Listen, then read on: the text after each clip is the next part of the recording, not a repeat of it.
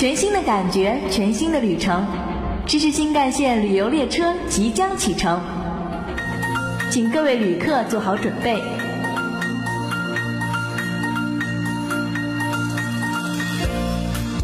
本车沿途将经过健康之城、家政之中，最后将抵达我们的目的地——知识海岸。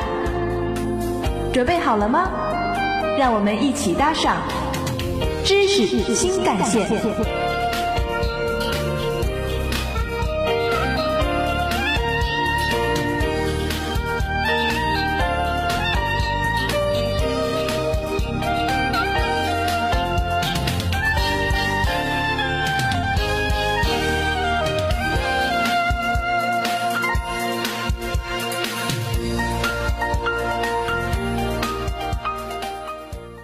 学知识，听健康，懂生活。Hello，大家好，这里是每周一中午和您如期相约的知识新干线，我依然是你们的老朋友李冬梅。Hello，大家好，我是子晨。大家好，我是陆海正。近日有一段三十五秒的视频在网上疯传，有一名男司机呢对一名女司机进行了疯狂的殴打。哦，这个事情我是知道的，在成都呢，一名男司机将一名女司机逼停后当街殴打。整个过程是相当的触目惊心。被刑拘的男子称，因女司机变道惊吓到车内的孩子，所以施暴。的确，从警方提供的一份男司机车上的行车记录视频中，我们可以看到，被殴打的女士呢曾两次突然变道，险些酿成事故。这期间呢，双方都有互相喊话的举动，疑似是在斗气。他们的表现啊是属于路怒症，在医学上归类为阵发型暴怒障碍。除交通堵塞外，工作、生活压力及个人性格等都是引发路怒症的潜在原因。路怒症的症状有：开车骂人成常态，驾车情绪容易失控，一点堵车或碰擦就有动手的冲动，喜欢跟人唱反调，故意拦挡别人进入自己的车道，开车时和不开车时的脾气、情绪像两个人，前面车辆稍慢就不停按喇叭或打闪灯，危险驾驶。的确。在现在的汽车时代呢，路怒症早已经是一个世界的通病了。美国最新公布的研究数据就有显示，患路怒症的美国司机达百分之五至百分之七，大约是一千六百万人。这项研究是根据两千零一年到零三年间研究人员面对面调查九千二百八十二位美国成年人得出的结果。其中，公交车、出租车和长途车司机呢，患这种心理疾病的比例非常高，达到百分之三十以上。两千零六年底，“路怒”这个词呢，以两千零六年度华语地区中文新词榜的身份，第一次进入了中国媒体的视线。两千零七年的十月份，一名莫斯科的司机因为嫌过斑马线的行人的步子太慢，并且对他的喊叫不加理睬，便异常愤怒地掏出了手枪，一下就放倒了三名行人。于是，路怒症开始受到了大家的关注。两千零八年四月二十八日晚的七时。江苏省宿迁市某一公路，一辆黑色轿车撞死了一名男童，并造成了一人重伤。之后呢，进行了疯狂的逃窜。开车的司机马某某被抓后，在自责速度过快造成悲剧的同时呢，竟怪家长没有管好孩子，声称是给横穿马路的人提个醒。开车男子缺乏基本的理智的现象呢，这是路怒症的极端表现。这里啊，我们告诉大家，有患有路怒症的患者，不妨尝试以下几点做法。第一，做多次的深呼吸，保持心情的愉快。第二，试着与前车保持一定的距离。第三，开窗让新鲜空气进入车厢内。第四，听收音机或者听轻松的音乐。第五，将车停在路边稍事休息，打个盹什么的。第六，有心事的时候啊，可以先打个电话和好朋友倾诉一下，心情舒畅再上路。最后一个，在车上放一张家人的幸福小照片。不开心的时候，不妨拿出来看一下。我们说，开车路上避免破坏情绪伴随方式啊有很多种。根据以上几点做法，驾驶员一旦觉得心烦气躁，就可以尝试一下。在目前驾驶人员的素质与公共交通等外界因素啊无法改变的情况下，防止怒路症最切实有效的做法就是做好自我的调节，让心情慢下来。因此，每次出行时尽量提早出门，让行车时间更充足。有了时间，在适当的情况下，还可有意识的放慢车速，让自己尽量的从容一些。遇到堵车，待在车里听听音乐或者摆弄些有趣的小玩意儿转移注意力。另外，司机还需要从心理治疗、提高行车的素养方面入手，学会自我调节。情绪激动时不宜驾车，要经常自我检查。若发现自己连续几周有严重的情绪失控、食欲不振、失眠、焦躁不安等症状，就应该及时就医了。平时也要通过一些轻松的活动排解和释放紧张的情绪。比如去爬山、打球、唱歌、跳舞、游泳等都十分有效可行。那么接下来和大家做一个小测试，看你是否患有怒路症。第一点，你有没有过危险驾驶，包括突然加速、刹车？第二，强行切入别人的车道。第三，在高速公路中间的间隔带上飙车吓唬别人。第四，做粗野的姿势，例如向别人竖中指。第五。对行人或者司机破口大骂，第六，甚至下车挑衅别的司机；第七，在车后装有枪支或者致命武器等威胁；第八，开车投掷物品袭击其他的车辆；最后，吐口水。如果你有以上的行为话，那要小心了，说不定路怒症就已经找上你了。近日，网络疯狂的流传着一句话，说白米饭是垃圾食品。在这里呢，我们要告诉大家，白米饭的确会导致血糖的升高。不过，食物本身是没有罪的，只是我们的饮食结构和生活方式出了问题。把白米饭怪罪为垃圾食品是很不科学的。白米饭的主要成分呢是淀粉，大米中的碳水化合物呢占百分之七十到百分之八十，而蛋白质占百分之八到百分之十，脂肪占百分之一。此外还含有矿物质、B 族维生素和膳食纤维，营养成分不算单一，所以从营养学的角度来看，白米饭不算是垃圾食品。白米饭确实是升高血糖比较快的食物，如果没有足够的运动来消耗的话，总是处于高血糖的状态，这样会增加患糖尿病的风险。不过，并不能够因此将白米饭和患糖尿病划等号。缺乏运动、饮食结构不合理才是糖尿病发病的元凶。高油、高盐、油炸食物的比例增加，都会增加患糖尿病的风险。根据中国居民平衡膳食宝塔。建议成人每人每天的主食量呢为三百到五百克。同时，专家建议要注意食物的多样化。主食的制作呢，可以一半粗粮，一半细粮。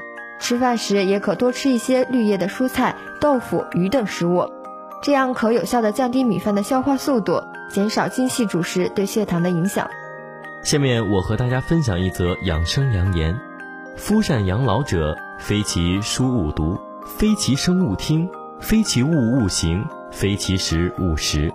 语出唐孙思邈《千金一方养老大利》。这句话的意思是，善于养生的人呢，要看好的书，要听好的声音，要做有必要做的事情，要吃好的食物。这些你们都有做到吗？好了，健康指南就是这些。下面让我们进一首好听的歌曲，来自林俊杰的《加油》。我们待会儿见。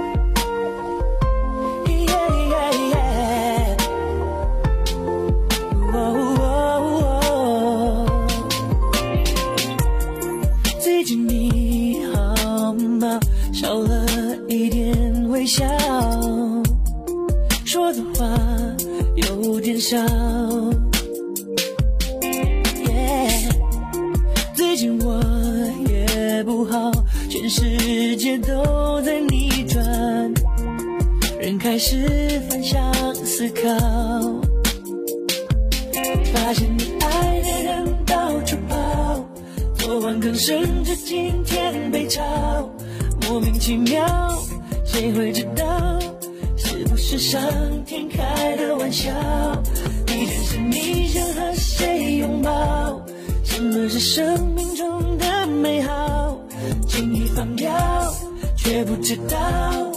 幸福就在下一个转角，说一声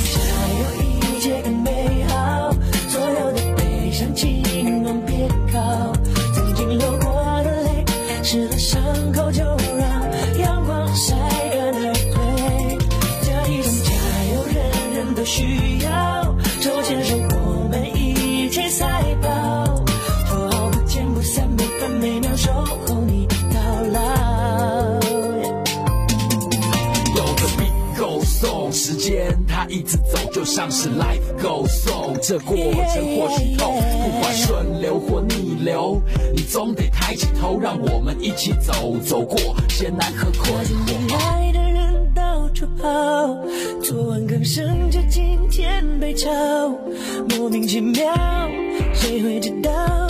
是不是上天开的玩笑？你真心你想和谁拥抱？什么是生命中的美好？轻易放掉，却不知道，幸福就在下一个转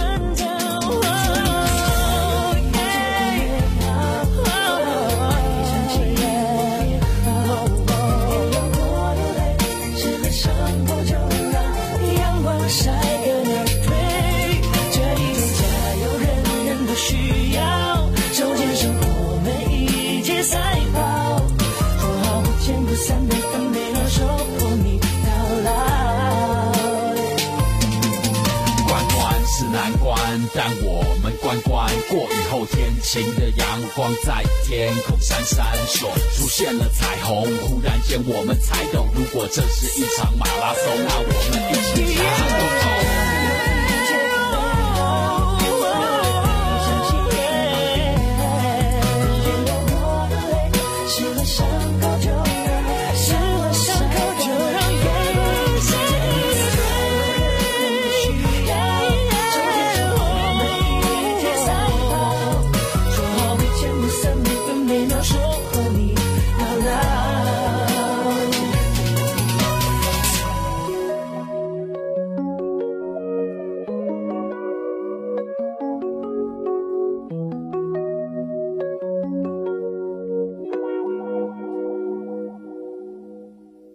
好听音乐过后，欢迎回来。下面进入我们的第二个板块——生活锦囊。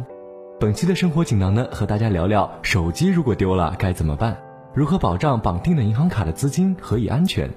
以最常使用的微信钱包、支付宝钱包、手机淘宝为例啊，综合民警和银行业内人士的建议，我们归纳出了以下几点防范措施。首先，当然是要设置手机的密码锁了，这是保护手机安全的第一道屏障，也是最重要的一道屏障。手机一旦落入他人之手，即使银行账号是安全的，他还可以登录你的 QQ、微信，或者通过你的通讯录假冒你，向你的亲朋好友进行诈骗。第二，如果手机丢了，请你立即挂失绑定的银行卡。手机丢了后啊，可将微信账号暂时冻结，冻结后将其他人无法进行账号的登录操作。如果手机与银行卡同时丢失，请立即挂失银行卡。微信账号冻结的紧急电话为零七五五。八三七五五五六六，这里还要告诉大家的是啊，手机淘宝登录过一段时间后是默认登录的。有些人开通了小额免支付，那么在一定消费的数额内啊，无需再输入密码，这时啊就可以使用绑定的银行卡里的钱进行购物或者充值。因此，手机丢失后啊，最好将微信钱包、支付宝钱包和手机淘宝等绑定的银行卡立即挂失，以免给别人可乘之机。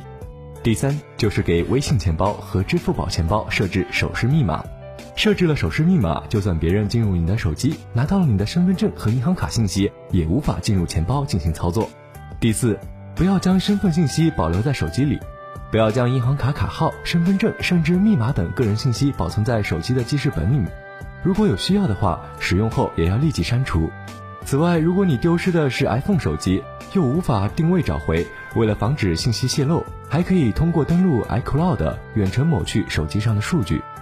下面是我们的家事锦囊，将为大家介绍一些生活妙招。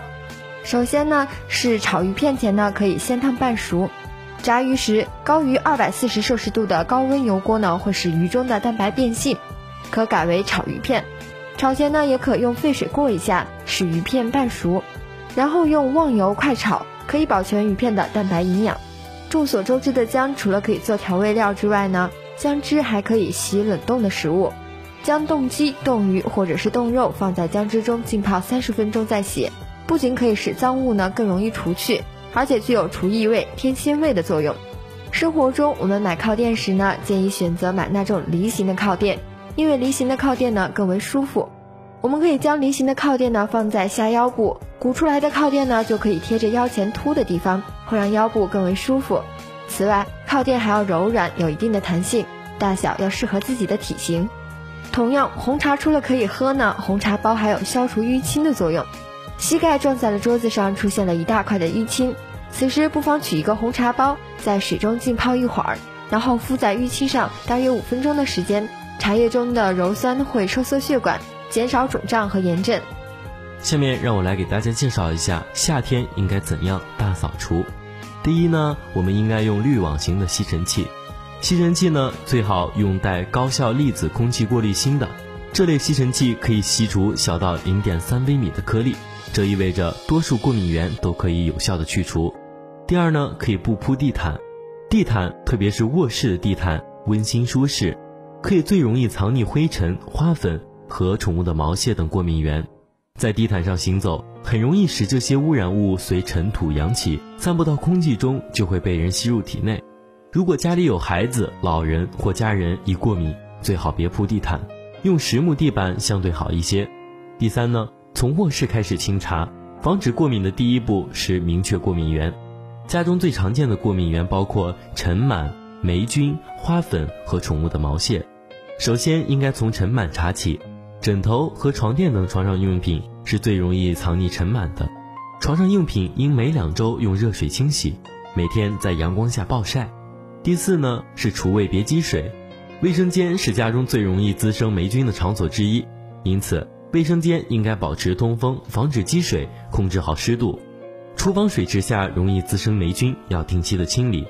第五呢。可以选择可机洗窗帘，百叶窗帘比织物窗帘更少堆积过敏源，也比较适合夏季使用。如果喜欢使用织物窗帘，最好选可机洗的，方便定期清洗，避免积聚灰尘等污染物。第六，安装湿度计，室内湿度大易滋生霉菌，购买一个湿度计，经常检测每个房间的湿度。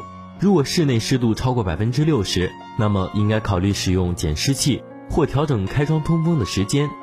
如果使用手机的插头给平板充电，你就会发现充电的速度不是一般的慢。相反，如果使用大功率的插头给小功率的手机充电呢，将加快充电的速度。但这对手机电池而言呢，可能会存在安全隐患，因此最好选用原装的官配充电插头。再来，还可能是充电线错用了。如果发现充电的速度变慢，这时你可以检查其他的充电设备是否有问题。如果没有发现问题呢，那么很有可能是你没有选对充电线。我们应该尽量使用原装的充电线给设备充电，并且最好在几根长得很像的充电线上做好标记。除此之外，充电的温度不适宜呢，也可能会造成手机充电过慢。在低温环境下，锂电池的低温保护机制呢，会促使电池中不发生物质的化学反应，因而无法充电或是充电速度减慢。而在较冷的环境中呢，锂电池就能够很好的工作。但要注意的是，过热的环境也会造成锂电池的报废。最后，也有可能是充电口有了灰尘，造成了手机充电过慢。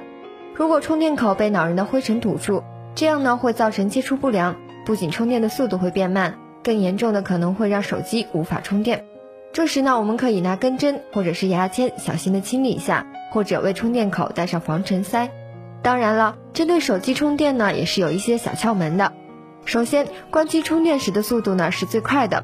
如果不想关机，飞行模式是加快充电速度的最佳选择。其次，手机使用插座充电呢，要比 USB 连接电脑充电快的很多。第三，不要等到手机电量低报警了再去充电。好了，让我们换一种心情，听一首好听的歌曲，来自于松下优也的《Trust You》。我们待会儿见。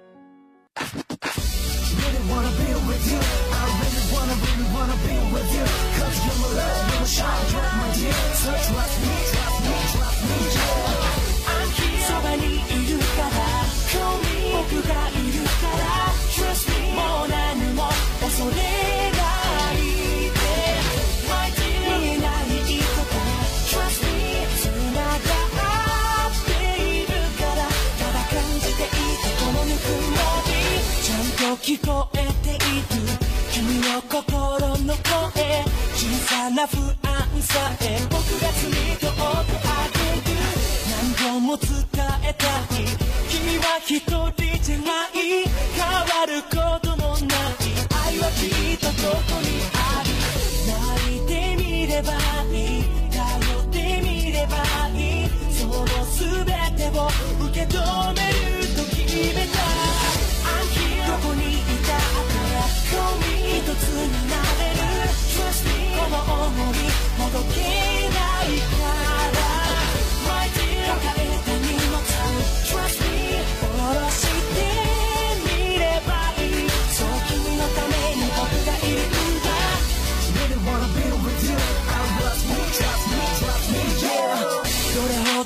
悲しみ君は隠してたの。どれほどの思いをと引き換えに手に入れた強さをいつか優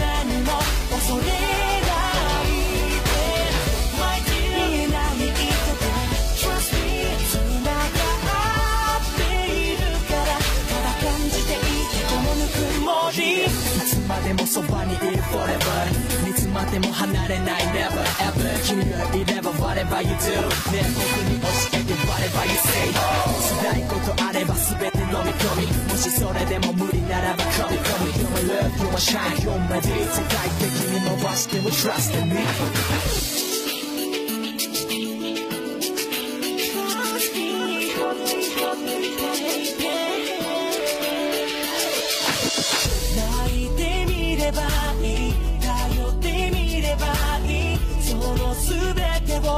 を受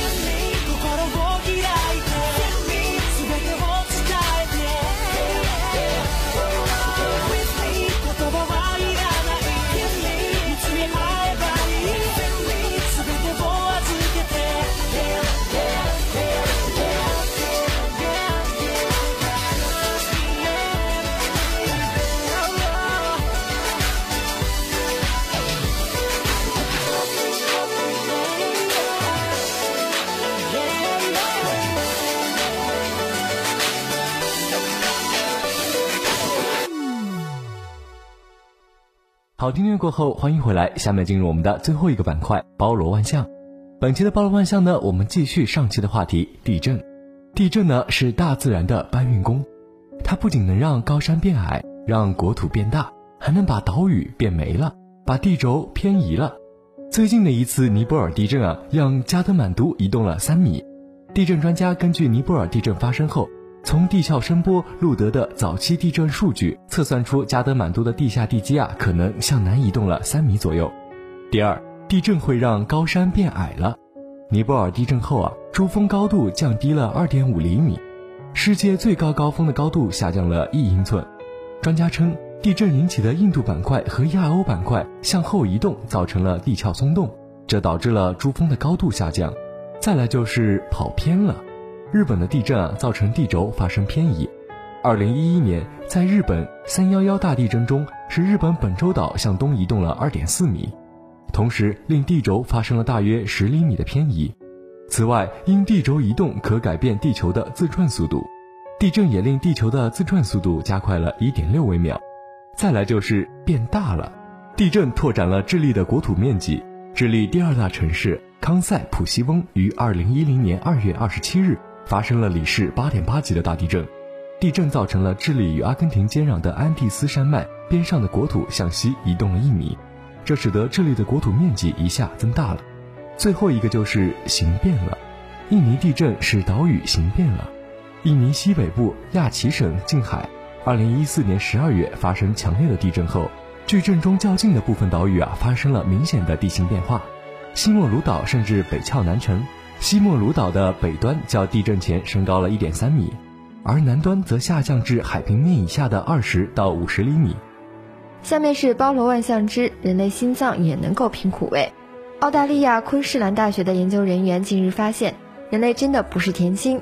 他们惊诧地发现啊，当接触苦味时，通常情况下在口鼻中才能够找到的嗅觉和味觉感受器呢，可能也存在于人类的心脏中。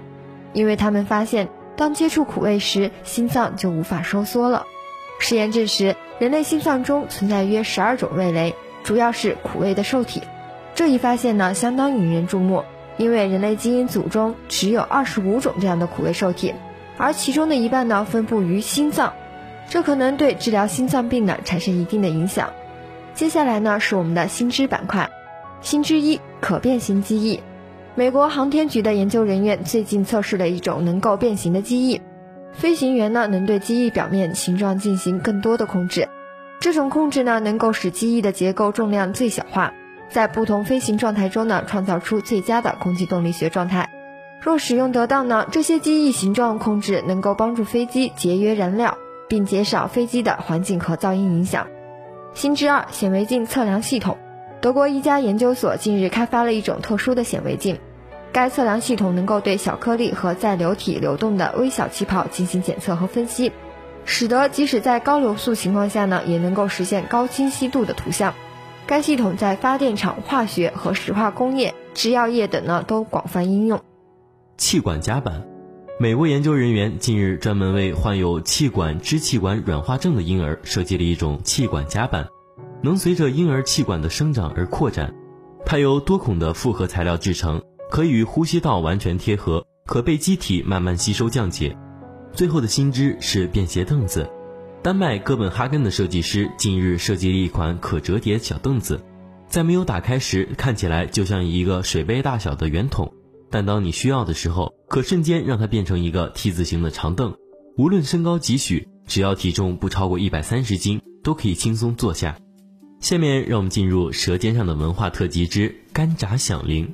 用杭州地区著名特产四香豆腐皮制成的干炸响铃，以色泽黄亮、鲜香味美、脆如响铃而成为杭州特色风味名菜之一。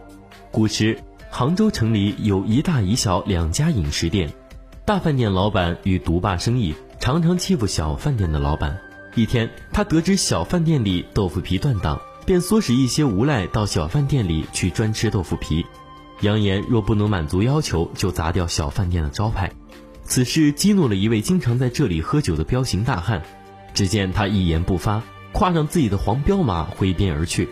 不一会儿，只听一阵的马铃儿响叮当，循声望去，大汉已出现在小饭店门口，手中还拖着一包从四乡买来的豆腐皮。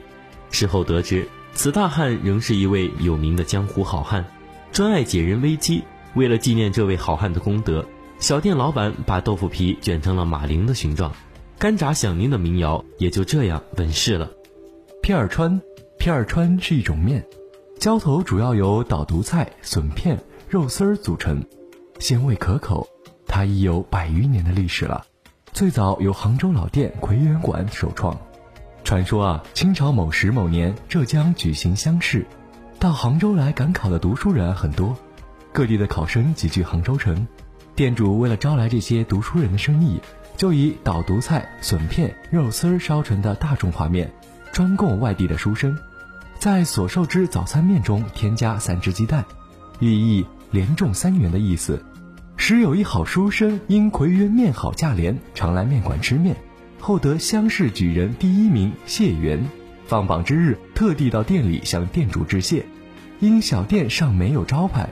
就当场题字写“葵园馆”三字作为招牌，从此葵园馆的片川面名声大振，食客盈门。凡来杭州应考者都慕名来吃面，以图个吉利。到这里时间也差不多了，以上就是本期知识新干线的全部内容。播音间里，陆海正、李冬梅、韩子晨，节目的导播高敏，感谢您的收听与陪伴，我们下期不见不散。